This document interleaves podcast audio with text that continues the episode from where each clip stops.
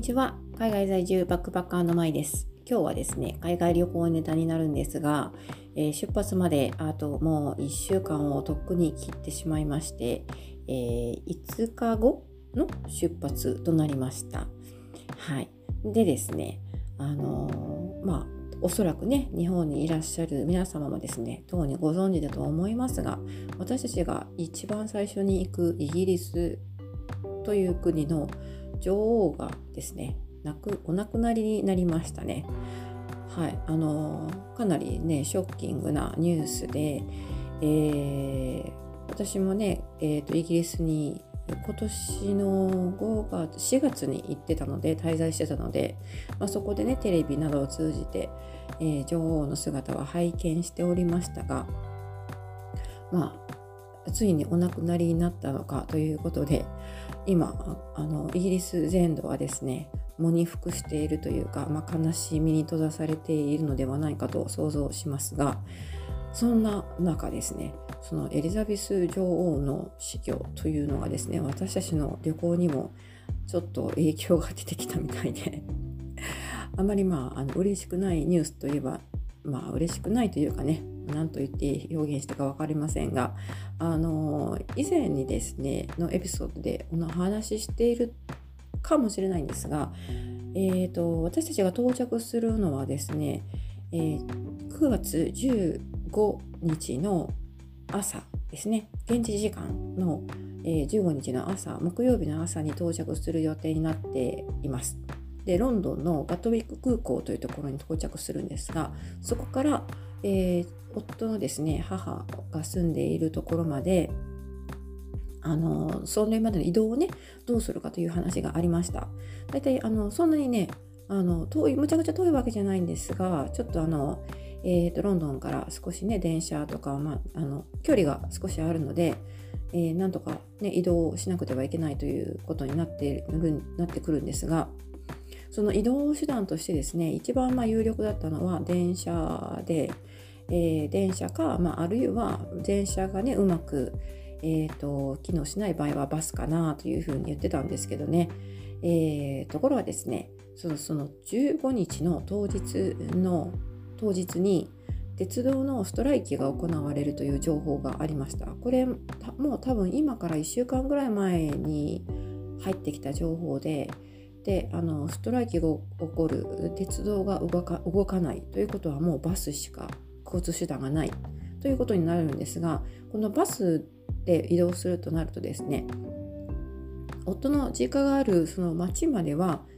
行くことがバスだけで行くことができないんですね。なのでバスで最寄りのまあ、どこかあの駅まで行ってそこからタクシーか何かでね別の手段でバス以外の手段で移動することになるんですがあのそれが結構ね、まあ、面倒というのが一つとあとバス運賃がですねその鉄道のねストライキを受けて鉄バス運賃がそれに便乗してむちゃくちゃ高くなってきてね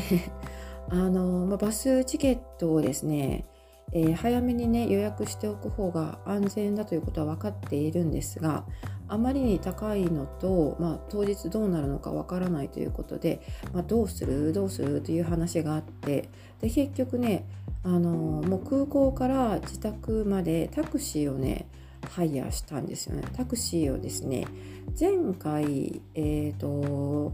今度逆に、えー、こっちに帰ってくる時ですね。夫のお母さんが住んでいるお家からえーと、ヒースロー空港に向かう時にですねその時はたまたま深夜だったのであのその他に交通手段がなくて、まあ、仕方なくタスあタクシーをね予約してタクシーで移動したことがあります。それがこの5月ですね。でその時はですね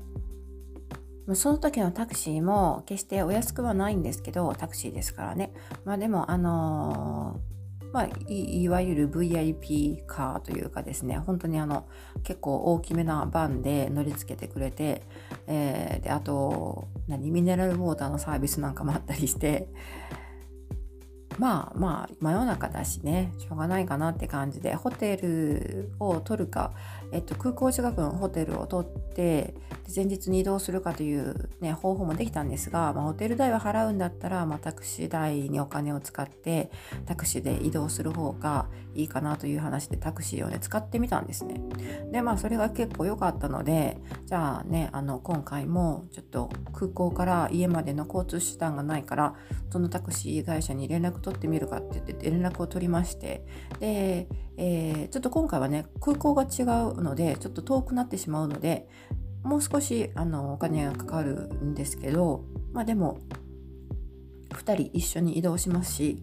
えー、ハイヤータクシーハイヤー代片道空港から実家までですね多分3時間ちょっとかかるらしいんですけどと思うんですけどえっ、ー、と155パウンドであの予約したんですね。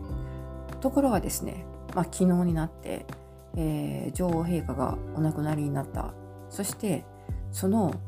あのことが影響してですねストライクがね今度はキャンセルに なったというね。そういうあのありがたいのかありがたくないのかそういうニュースが飛び込んできまして。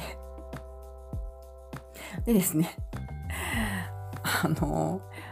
えーって感じですよねまさかねこういう形で ストライキが中止になるとは思ってなかったので でじゃあその今ハイヤーして予約してるタクシーをどうするかというね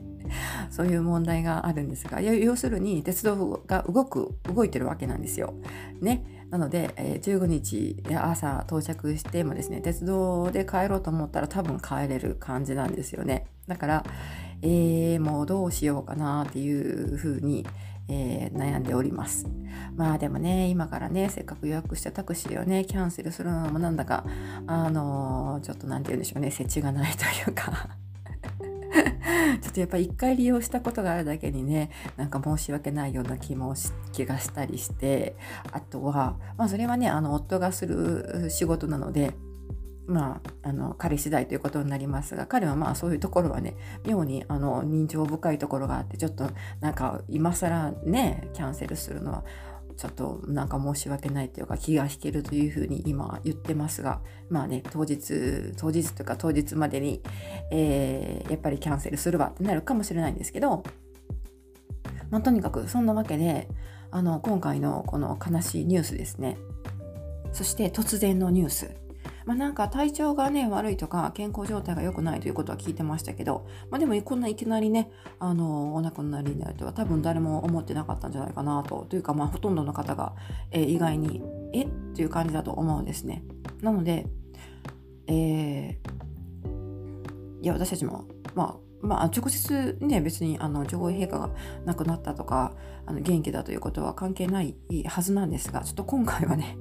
そのストライキ周りのこととか交通のね旅行関係の話とかで、えー、ちょっと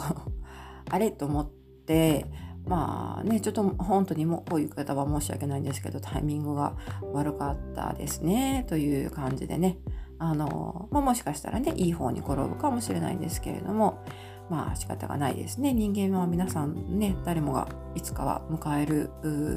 エンディングですので。はい、えー、というわけでですねえー、その女王陛下がお亡くなりになったことがですね、えー、まあ、遠い国の話なんですけれども、え、たまたまこの時期に私たちが旅行する予定を立てていたがために少々影響が出そうだというそういうお話でした。はい。まあ、この旅関係の話で言いますとようやっとですね車の手配ができまして車の手配というかですね私たちが今ここに持っているカナダで所有している保有している車の、えっと、メンテナンスの話ですね。これがですねモントリオールの市内に住んでいる友人いつもね、えっと、留守にする時は結構貸していたりするんですけどその友人夫婦がですねあのやっぱりあの借りたいということで1年間ちょっと面倒を見てくれるというふうに言っているみたいなので